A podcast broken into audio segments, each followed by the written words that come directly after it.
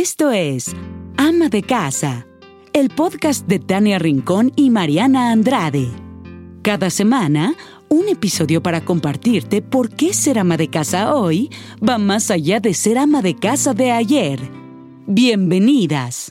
Hola, hola, como todos los lunes estamos muy puntuales en nuestra cita de un episodio más de Ama de Casa. Estamos felices de que nos acompañen y además eh, en un mes muy especial porque es el mes eh, donde nos tratamos de manifestar, donde nos tratamos de hacer presentes en nuestra sociedad para exigir pues equidad de género y que las mujeres tengamos los mismos derechos que los hombres, pero sobre todo que las mujeres puedan tener la certeza de salir a la calle y caminar libres y que pare la violencia de género.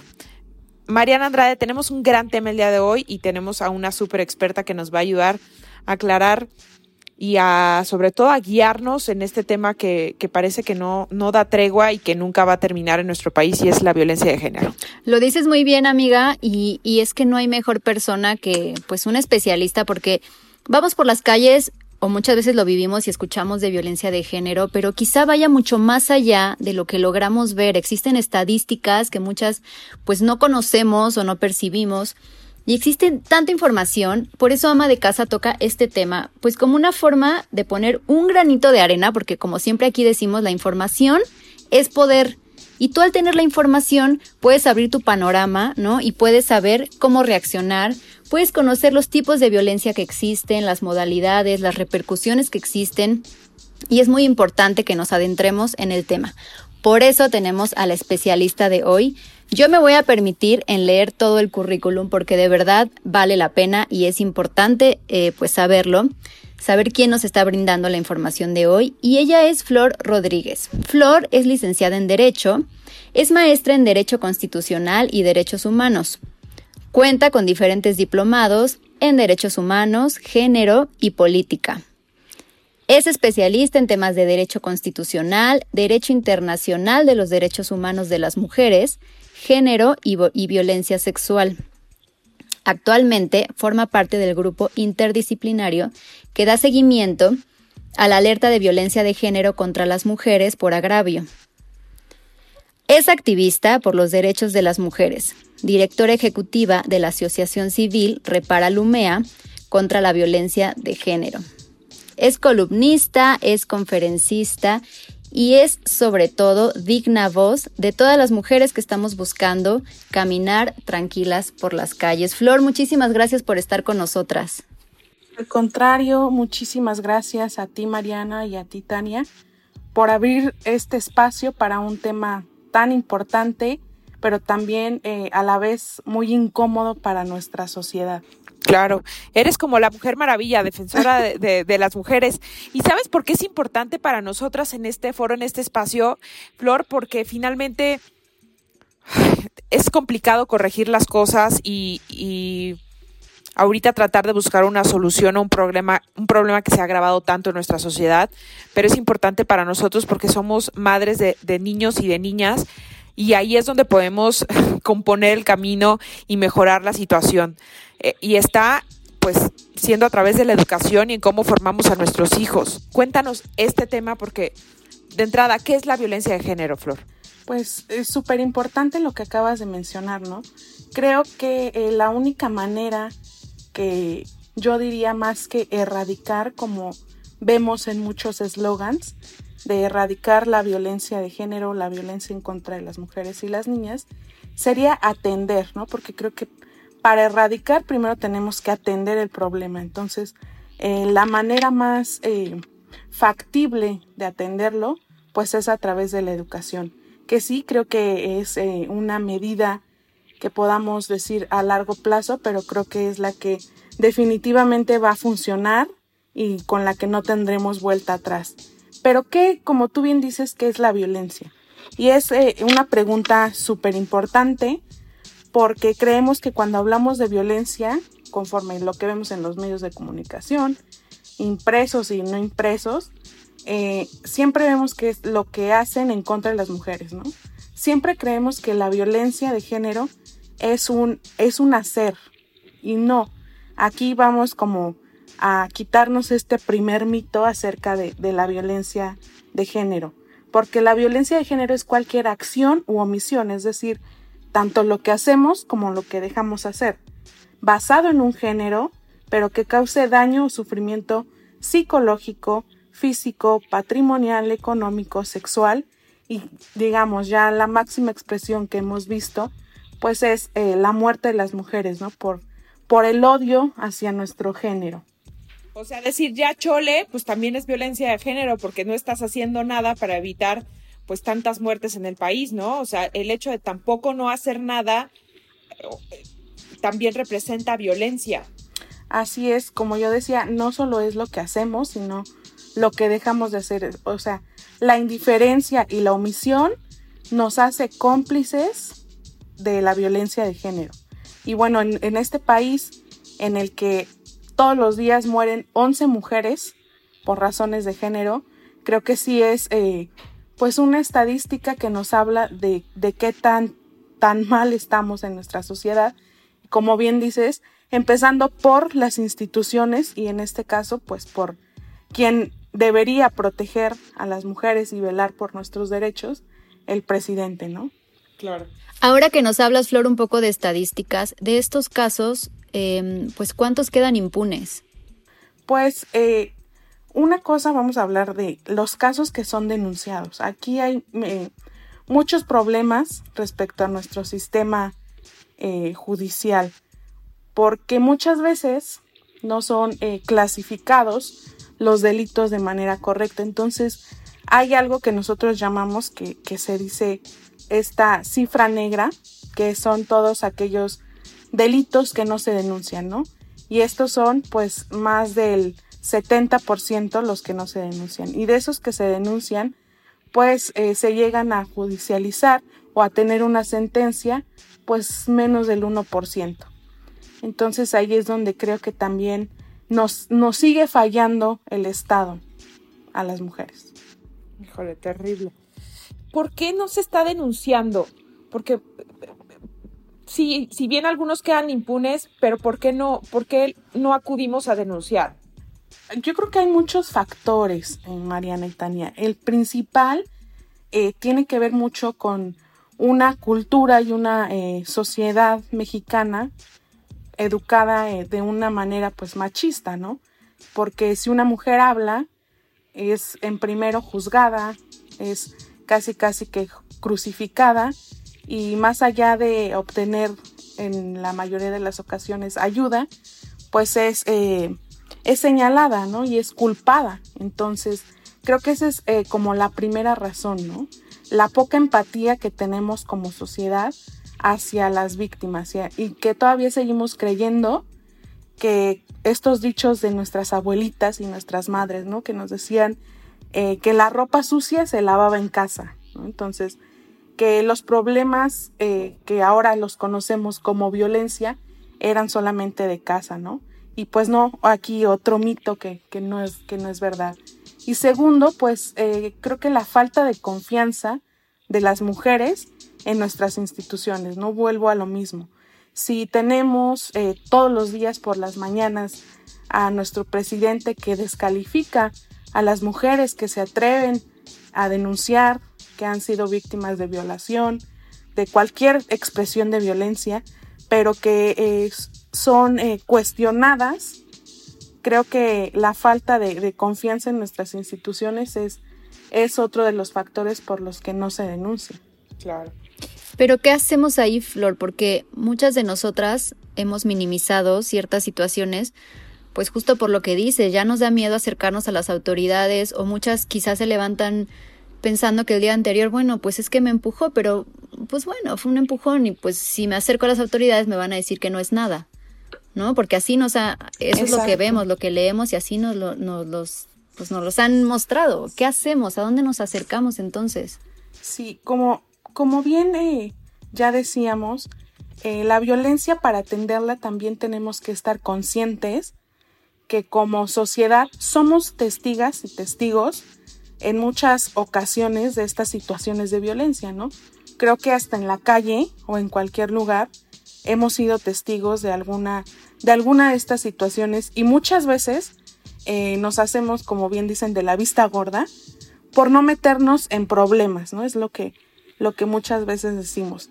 Entonces, creo que eh, la primera forma de empezar a atender la violencia es, eh, pues, ser buenos testigos, ¿no? En este caso, que sería, pues, brindar apoyo a quien en una cierta circunstancia, y si yo estoy ahí, brindar esa seguridad y ese apoyo de, de, no juzgar en principio.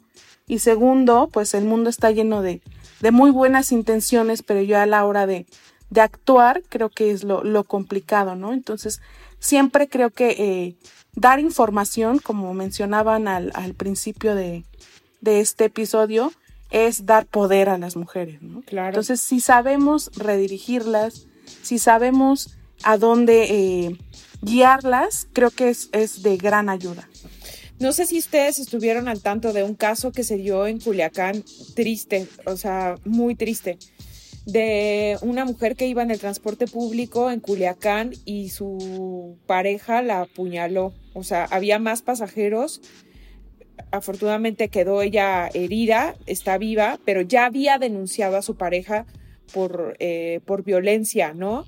y simplemente pues las autoridades no le hicieron caso y terminó justo en esto, ¿no? Pudieron intervenir las autoridades después, ¿no? Detuvieron el, el camión donde viajaba, pero, ¿qué está pasando? ¿Por qué las autoridades no están tomando nota en esto? O sea, es, es muy grave lo que estamos viviendo, pero sobre todo creo que a veces, y lo decías hace un rato, Flor, el hecho de que tu abuelita te dijera la ropa sucia se lava en casa o que el matrimonio es hasta la muerte y demás, ¿no también somos de alguna manera las propias mujeres nuestras, es nuestro peor enemigo? O sea, ¿en qué manera, o sea, ¿en qué manera podríamos unificar los conceptos y, y, y cerrar filas? O sea, de entrada como mujeres para ayudarnos y protegernos. Sí, pues mira, justamente esto responde a lo que ya veníamos diciendo, a una educación machista, ¿no? Sí. Hemos sido criadas eh, bajo un, eh, un núcleo familiar en el que siempre decían las mujeres en la casa con los hijos, las mujeres son las que crían a los hijos, las mujeres son las que se quedan en casa y el hombre siempre tiene este papel de proveedor, ¿no? La vida pública siempre estuvo eh, destinada para los hombres históricamente y la vida privada para las mujeres. Entonces creo que de aquí radican muchos de nuestros problemas. Primero porque vivimos y convivimos todo el tiempo con algo que se llaman micromachismos. Eh, los micromachismos son esta base o la primera expresión de violencia en contra de las mujeres y las niñas. Y ustedes se preguntarán qué son los micromachismos. Pues justamente son todas estas expresiones que son llamadas micro porque son casi invisibles, imperceptibles, de tanto que las hemos hecho tan cotidianas, pero que son violencia, ¿no? Como estos chistes super misóginos, estas frases de... Eh, yo recuerdo mucho alguna que decía, quien bien te quiere, bien te hará sufrir. No, No. sé si se acuerden de estas frases de las abuelitas, ¿no?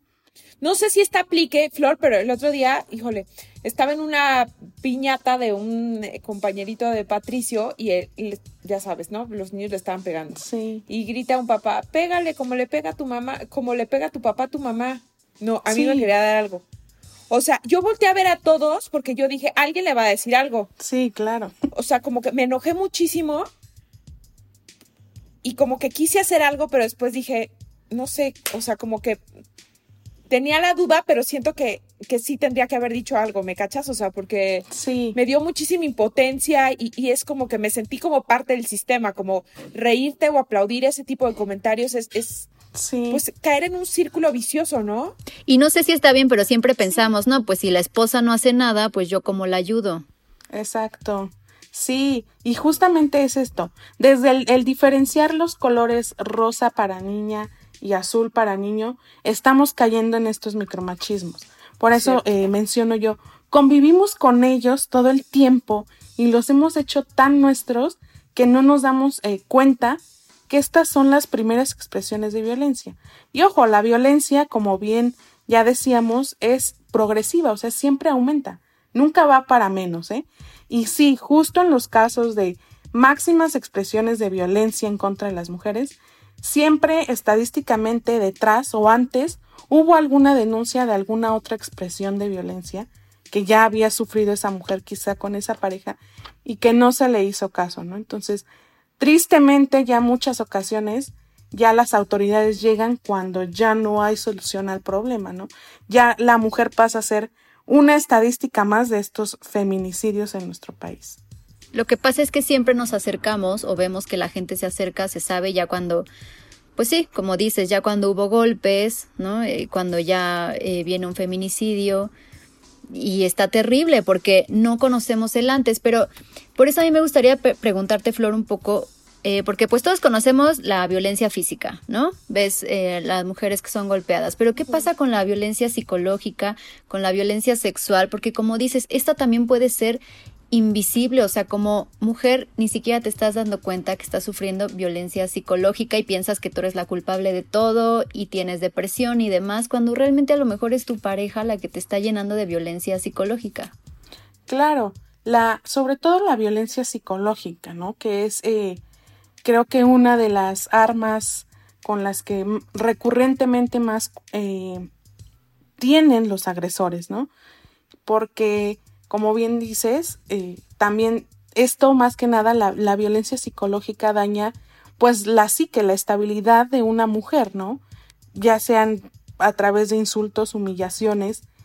Esto es donde yo hablo de la omisión, cuando la omisión es violencia. En la mayoría de la violencia psicológica son omisiones, ¿no?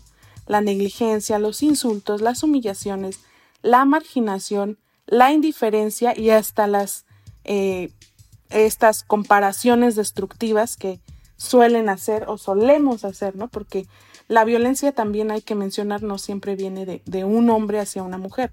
Muchas veces también viene de una mujer hacia otra mujer.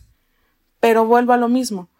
Todo se deriva de estos micromachismos, porque las mujeres aprendemos estas conductas de los hombres y las replicamos. Ahí es cuando las mujeres nos volvemos o reproducimos esta violencia aprendida de, los, de las conductas de los hombres. Y quiero insistir otra vez con el tema de la responsabilidad que, que cargamos nosotras como, como madres, como padres en el momento de educar a nuestros hijos, porque no debe haber diferencia alguna de decir, pues a la mujer la trato como, como, una, eh, como un ser humano más sensible, eh, solo le reservo ciertas actividades, al hombre le, le visto de azul y le asigno otras, donde no mueva ni un dedo en la casa, ¿no? Aquí es donde tenemos que actuar nosotras, ¿no? ¿Cuáles serían los consejos que tú nos podrías dar, Flor, para que niños y niñas reciban una, eh, pues, una educación de respeto hacia, hacia el género opuesto, pero sobre todo de, de sana convivencia? Sí, me, me gusta mucho lo que dices, Tania, porque hablas de padre y madre. Y es súper importante que partamos de esta idea, ¿no? De que la educación de los hijos, vayamos quitándonos otro mito, es responsabilidad de las mamás. No, es, como tú bien dices, papá y mamá. Hoy lo conocemos como paternidades eh, responsables, ¿no? Cierto.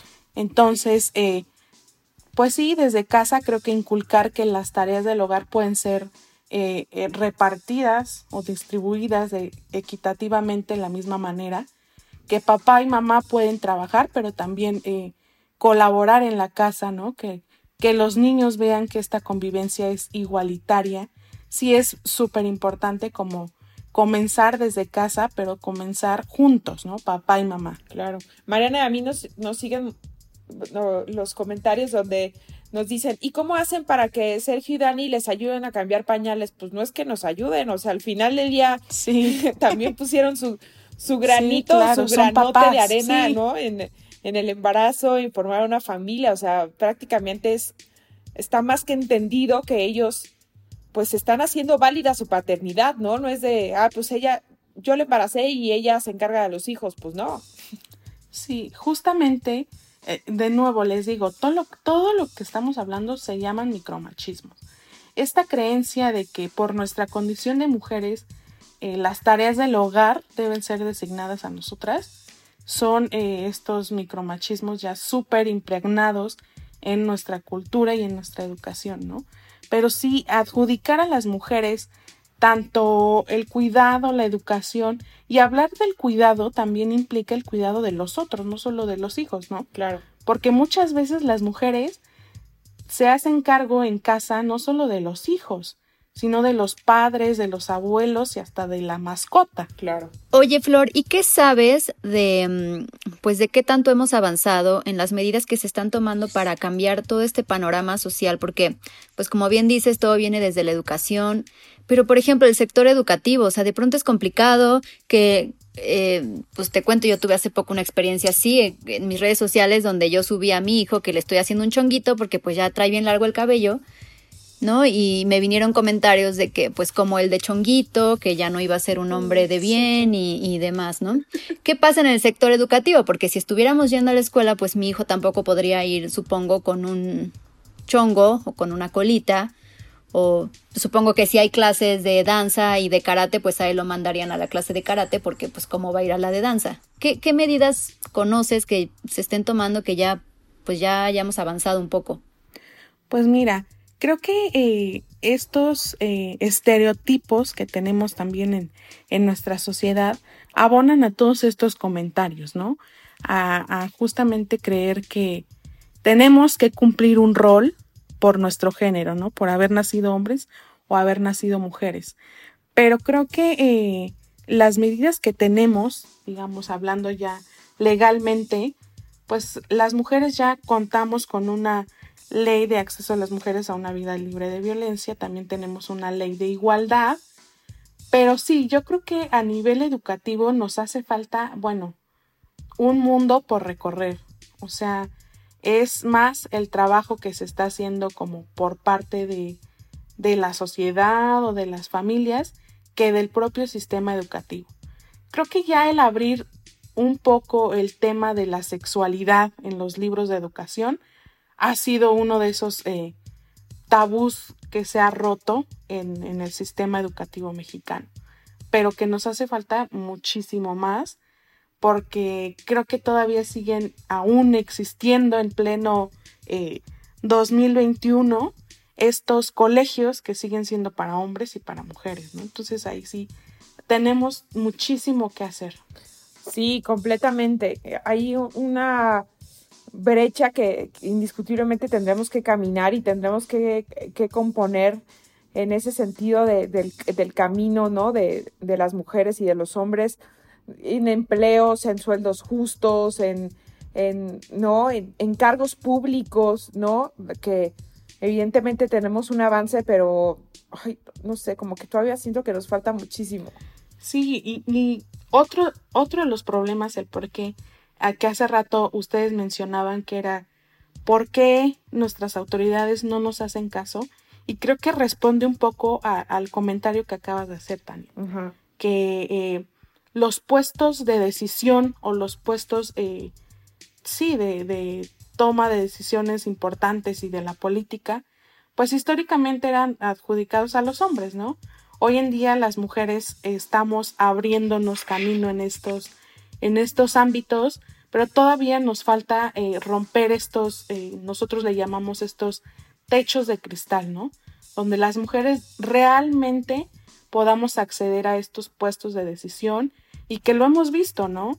Eh, en los países en los que las mujeres están gobernando actualmente, son los países que mejor han llevado el tema de la pandemia, por ejemplo. Entonces creo que una, una visión de mujer nos hace mucha falta para poner para poder hacer políticas públicas con perspectiva de género, leyes, eh, un sistema educativo, un sistema judicial. Nos hace falta esta, estas gafas violetas. Sí, fíjate que quiero insistir otra vez en el tema de que a veces las mujeres somos nuestros propios enemigos porque a veces pensaríamos que, que nosotras mismas insistimos en querer seguir siendo adornos, este, floreros, eh, decoración, no solamente de la casa, sino de hasta del lugar donde trabajamos, ¿no? Porque, o sea, ¿cómo, cómo, cómo explicarlo? Pero de pronto es, eh, yo, no sé, encuentro un micromachismo en el sentido de, ah, es que se va a ir a arreglar, ¿no? Pues no, no me tengo que ir a arreglar nada, o sea, estoy bien, estoy, o sea, me voy a maquillar y a peinar, pero no tengo que arreglarme nada porque no estoy descompuesta, ¿no? o, entre las mismas mujeres nos exigimos que todo el tiempo estemos eh, utilizando a lo mejor, eh, no sé, como, como estereotipos, ¿no? O sea, que si no, no usas tacones para ir a trabajar, entonces pues no, no eres femenina. O sea, la feminidad no, no debe estar peleada también con, con, el género, ¿no? O sea, no hay cosas que te distingan, o sea, para ser mujer. O traer aretes no, no me hace más mujer, o, tacones, o usar un brasier. No sé, ese tipo de cosas que, que hasta las mismas mujeres creo que, que somos más severas a la hora de criticar a otras mujeres. Sí, porque creo que eh, lo voy de nuevo, lo hemos aprendido de la sociedad, ¿no? ¿Qué dicen? volvemos a estos dichos, eh, mujeres juntas ni difuntas, ¿no? Y nos han inculcado tanto el que las mujeres somos eh, competencia y nos han hecho víctimas de, nuestras propias inseguridades, que creo que lo mejor que podríamos hacer todas sería eh, ir en contra de, de, lo que nos han establecido, ¿no? Por el contrario de ser competencia, pues ser, ser aliadas, eh, hay, hay, esta palabra que, que, a mí me gusta mucho, más allá de un, eh, de un speech político, pues que lo llevemos a la práctica, ¿no? Que es la sororidad, el apoyarnos entre nosotras mismas, el eh, impulsarnos, el darnos herramientas. Creo que eso es lo que tenemos que hacer hoy en día las mujeres. Y esto es parte de una deconstrucción, de ir en contra de este sistema que ha privilegiado a los hombres y ha mantenido vulnerables los derechos y las oportunidades de las mujeres.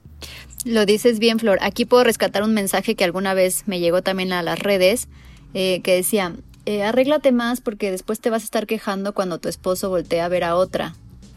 A mí me causó, pues sí me causó conflicto ese comentario porque la única respuesta que le di a esa mujer fue, entre mujeres no.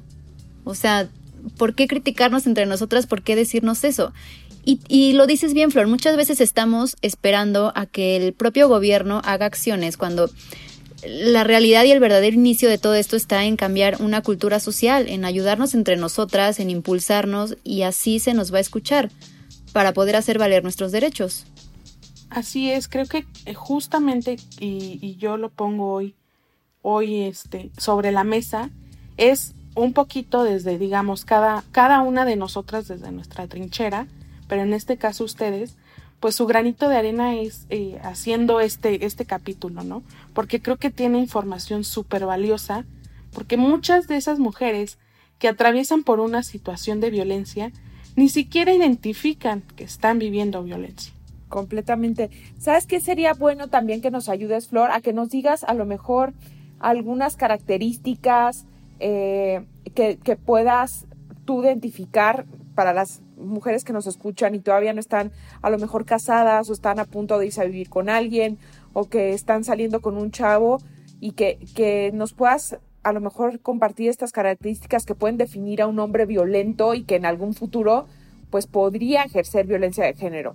Porque luego cuando están en campaña como que algunos lo saben ocultar muy bien, la verdad. Sí, así es. Pues también mencionar para quienes nos escuchan que la violencia también se mide, ¿no? Como yo decía, eh, la violencia es progresiva y es progresiva porque se mide. O sea, desde que la podemos identificar y decir, ojo, eh, alerta, estos son signos de, violencia, hasta donde tienes que pedir ayuda, ¿no? Y si se mide, existe algo que se llama eh, un violentómetro, justamente así se llama. ¿Por qué? Porque Ahí nos dice qué conductas son, eh, pues sí, consideradas eh, violencia en cualquier situación, no únicamente en una situación donde estamos eh, en pareja, ¿no? Pero ¿cuáles, cuáles serían expresiones de violencia? Pues los gritos, los insultos, ojo, aquí ya va como subiendo, los pellizcos, los golpes, por supuesto, muchas veces creemos que los celos, quien dice, te cela porque te quiere, no, los celos también son violencia. Entonces, creo que eh, un exceso de ya eh, es violencia. Algo que, te, que no te hace sentir segura y que te hace dudar de ti misma es violencia, ¿no? Que atenta contra lo, lo único y lo más sagrado que tenemos todos los seres humanos, que es la dignidad. Y pues hasta la máxima expresión de violencia que conocemos las mujeres, pues que son eh, los feminicidios. Claro. Y detrás de toda esta violencia, Flor, ¿hasta dónde me avala la ley? ¿A dónde me puedo acercar? O sea, hoy con este episodio me doy cuenta que estoy sufriendo violencia. ¿A dónde puedo hablar? ¿A dónde me puedo acercar? ¿Y qué voy a esperar de eso?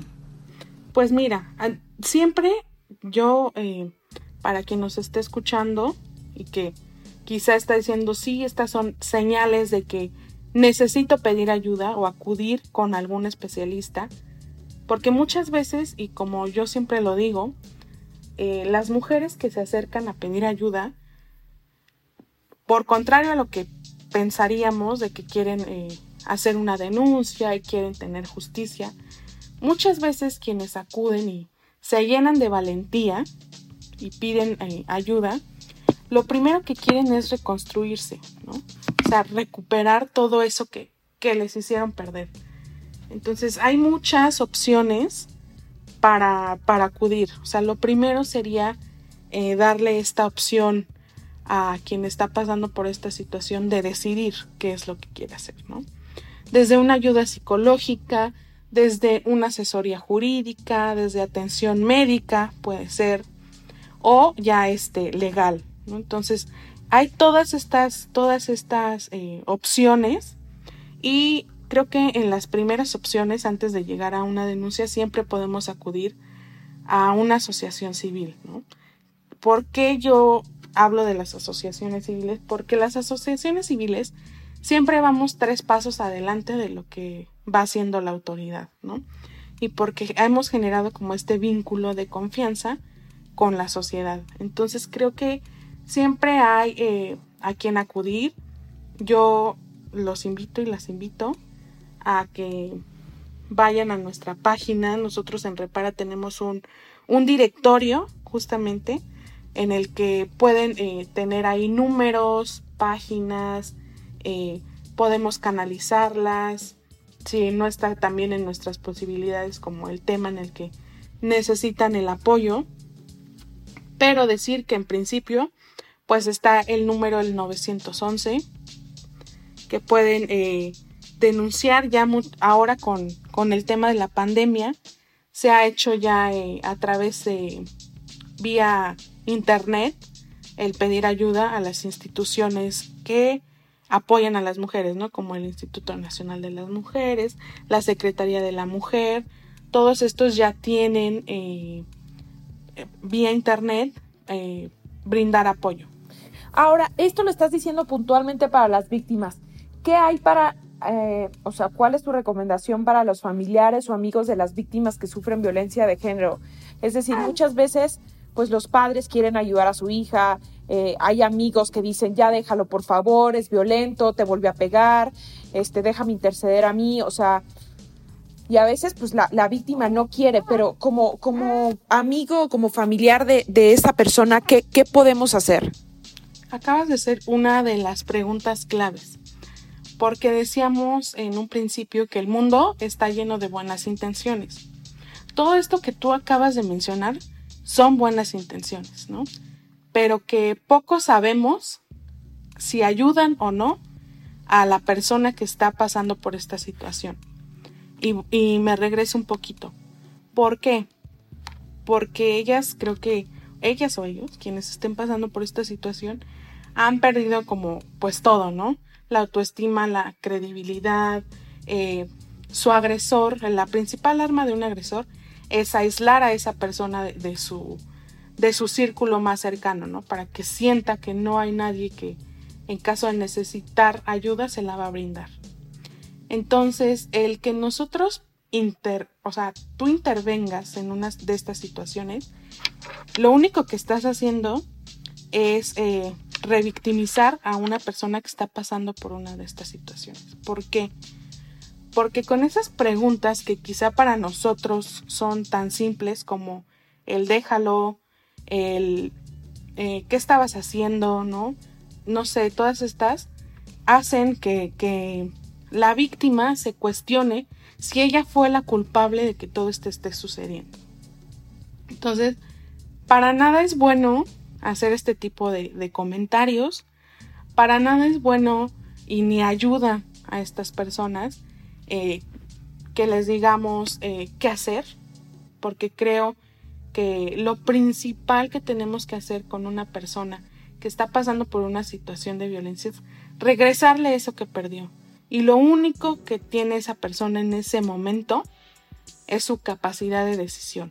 Entonces no podemos decidir por ella, al contrario, siempre preguntar. O sea, ayúdame a decirle como estoy aquí, te acompaño para la decisión que tomes, pero no decirle déjala. Exactamente. Justo eso es lo que tenemos que hacer. Y redirigirla con una persona que sea experta en caso de que esa persona así lo quiera. Y más que nada creo que generar, como tú dices, esta empatía con la víctima, ¿no? Y de decirle, yo voy a estar para escucharte, para no juzgarte y para ayudarte. Mm, qué fuerte. Dices algo que para las mujeres debería ser de verdad un lema de vida, no juzgar. No juzgar. Sí. Punto. Ay, sí, pero a veces es bien fuerte. A mí me pasó en la universidad, este, o sea, vi que a una amiga le soltó una cachetada el novio y, quería jalarle y en ese momento llevármela. sí. Sí, porque te da mucha impotencia. Sí, o sea, claro. es como, ¿por qué? ¿Y por qué lo permites? ¿No? O sea, como que en el momento no entiendes y, tu reacción, pues, pues, no es la mejor, ¿no? Sí, es que visto desde fuera, justo es eso, lo que acabas de decir, que dices, ¿por qué lo permites? Pero no sabemos como el detrás. Yo siempre digo que detrás de cada acción hay una historia. Entonces, tú no sabes ya que ella vive en algo que conocemos como un círculo de la violencia. ¿no? Pero aún así, si veo que le está dando una cachetada o que la está golpeando, ¿no me, no me debo de meter? No, claro, ya en, digamos en una agresión que tú estés viendo, por supuesto que necesitas eh, o debes pedir ayuda, ¿no? Sí. Pero este, si un, o sea, vamos, si una de tus amigas acude a ti y te dice, oye, estoy pasando esto y esto y esto, lo que tú tienes que hacer es brindarle toda la información que tú tengas o que tú conozcas porque voy de nuevo, están tan inmersas en este círculo que ni siquiera saben que ese golpe o esa cachetada que le dio es ya eh, parte de ese círculo de violencia, parte de una violencia progresiva que después no va a ser una cachetada, sino termina o tiene un desenlace fatal. Creo que aquí es bueno reforzar, Flor, cuál es la página de tu asociación donde podemos meternos y saber qué podemos hacer si estamos viviendo violencia o si estás cerca de alguien que está viviendo violencia? Sí, es Reparalumea, así como lo escuchan, estamos en reparalumea.org y en Instagram como guion bajo reparalumea, en Twitter también como reparalumea. Hemos sacado varios este, documentos y varias guías justamente en apoyo como al tema de la violencia en pandemia, ¿no? ¿Qué hacer? a dónde acudir, algunos eh, datos estadísticos, información que pueda ser de utilidad. Claro, es que, es que siempre, siempre ayuda. Y sobre todo más cuando las, las víctimas eh, se lo tienen tan callado, porque usualmente como que les da pena, o sea, como que no quieren aceptar que están mal, pero se lo callan, ¿no? A toda costa y no le cuentan a nadie. Así es, se lo callan porque voy de nuevo. Eh, el funcionamiento de la mente de un agresor es, es, todo un tema, pero de, de las herramientas que utiliza un agresor es el aislar a la víctima. Entonces la aísla de tal manera que ella siente que nadie la va a entender, que nadie la va a escuchar, que si no está con esa persona, o sea, no puede hacer nada. Eso es lo que hace un agresor con la mente de una víctima. Entonces, por eso creo que el, apoyo psicológico es como súper importante en este, en este tema, ¿no? De que la víctima poco a poco se vaya dando cuenta y cachando que está en esta situación. Completamente, sí. Y ahora en pandemia, bueno, las cifras se han detonado. Porque, voy de nuevo, si la principal arma de un agresor es el aislamiento, y la medida que tenemos hoy en día para combatir la pandemia es el quédate en casa, pues le estamos dando toda la herramienta a un agresor para seguir violentando. Híjole, qué horror. No minimicemos nada. Es, es una línea tan pequeñita la que se tiene que cruzar para empezar a, pues a generar este círculo de violencia, como dices, que minimizar es un error muy grande. Em, digo, yo puedo hablar, em, eh, pues como alguna experiencia mía, o sea, en su momento me tocó vivir una relación donde existía violencia psicológica, pero yo nunca me di cuenta, o sea, cuando estás más pequeña o eh, yo pensaría más inmadura, no sé, lo piensas como, ay, pues es que estamos tan enamorados y estoy muy clavada y entonces los celos, o sea, en ese momento mi explicación era, los celos me cambiaron, los celos me hicieron otra persona, no era yo. Pero no, o sea, al final era también él y, y fue violencia psicológica, punto, hasta que logré salir de eso, pero claro que lo viví. Y seguramente somos muchas las que lo hemos vivido. Sí, y, de nuevo digo, o sea, no es que te hayan cambiado, es que tú no tenías esta información. Entonces creo que justo esto hace la diferencia. El que tú puedas compartir esta información puede cambiarle la vida a cualquier mujer y te lo, o sea, lo firmo porque lo he vivido. O sea, cuando me ha tocado muchas veces dar estas pláticas y estas conferencias y al terminar las, las pláticas me dicen es que si yo hubiera sabido esto antes, no hubiera permitido tal cosa, ¿no? Y creo que eso es, es, es lo que tenemos que hacer. Sí, completamente, Floria. Esto yo también agregaría y que siempre ha sido la bandera que sostiene ama de casa del amor propio. O sea, nuestros hijos como padres les enseñamos a amarse primero ellos antes que a nadie y que tu cuerpo es un templo y tiene que ser respetado y valorado por ti antes que alguien le quiera poner una mano encima. Híjole, ahí encontraríamos también una gran salida y una gran solución para erradicar la violencia de género. Y si bien no erradicarla, pues disminuirla, ¿no? Sabiendo que somos seres amados y que si yo si yo no me puedo amar, nadie más me puede amar como, como yo lo hago. Entonces, Flor, qué interesante todo lo que nos dices y por favor recuérdanos la página en la que tú estás trabajando todos los días y las mujeres también se pueden acercar ahí. Sí, claro, es Repara Lumea. En cualquier eh, red nos pueden encontrar o en la página de internet reparalumea.org. Como tú dices, creo que es eh, tarea de todas y de todos atender estos temas, ¿no? que no nos gustan, que son incómodos, que también es súper importante eh, mencionar que para quienes nos están escuchando, que si alguien ejerce violencia, que no, que digamos no lo tenía como tan, tan en cuenta, pues que se detenga y no lo haga más, ¿no? Que si alguien está pasando por una situación de violencia, decirle que no está sola, que no es su culpa, y que aquí estamos para apoyarla. Completamente. Y que no sea solo el 8 de marzo de cada año que alcemos la voz, es una tarea de todos los días. Esta cultura social tiene que cambiar porque entre nosotras nos ayudamos y juntas somos más. Muchas gracias, Flor, de verdad te agradecemos muchísimo. Oye, y que por favor no nos manden flores y no nos feliciten el 8 de marzo porque no es un día para celebrar ni conmemorar, es un día para pues recordar que hubo mujeres, exacto, que murieron a consecuencia de la violencia de género y así que pues vamos a trabajar en erradicarla. Muchísimas gracias, Flor. No, gracias a ustedes por, el, por este valioso espacio. Encantadas y esta es tu casa para cuando quieras regresar. Es un espacio donde siempre promovemos justo eso, la, equidad y la justicia hacia las mujeres. Gracias por acompañarnos. Gracias por seguirnos y que nos sigan dando follow en, eh, en Ama de Casa, Mariana. Así es, en arroba ama de casa MX, estamos ahí en Instagram y pues cada lunes en Spotify y en cualquier plataforma que encuentren de podcast, ahí vamos a estar para estar tocando estos temas y más. Gracias por habernos acompañado y nos vemos para el próximo lunes. Bye. Bye. Bye. Gracias por escuchar un episodio más de Ama de Casa, el podcast para mujeres que son o serán amas de casa de hoy. Por favor, comparte, suscríbete y recomiéndalo. Nos escuchamos la próxima semana.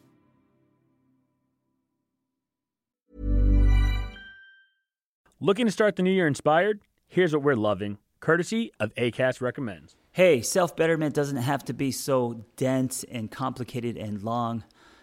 It can be fun and light and something you thread into your life. Hi, my name is John Kim, and I'm a licensed therapist who went through a rebirth many years ago. And today I put self betterment into a shot glass. That means short 10 to 15 minute lessons and revelations. I come with you instead of at you, humanizing myself. So come check out the Angry Therapist podcast three times a week and be a better version of you. ACAST helps creators launch, grow, and monetize their podcast everywhere. ACAST.com.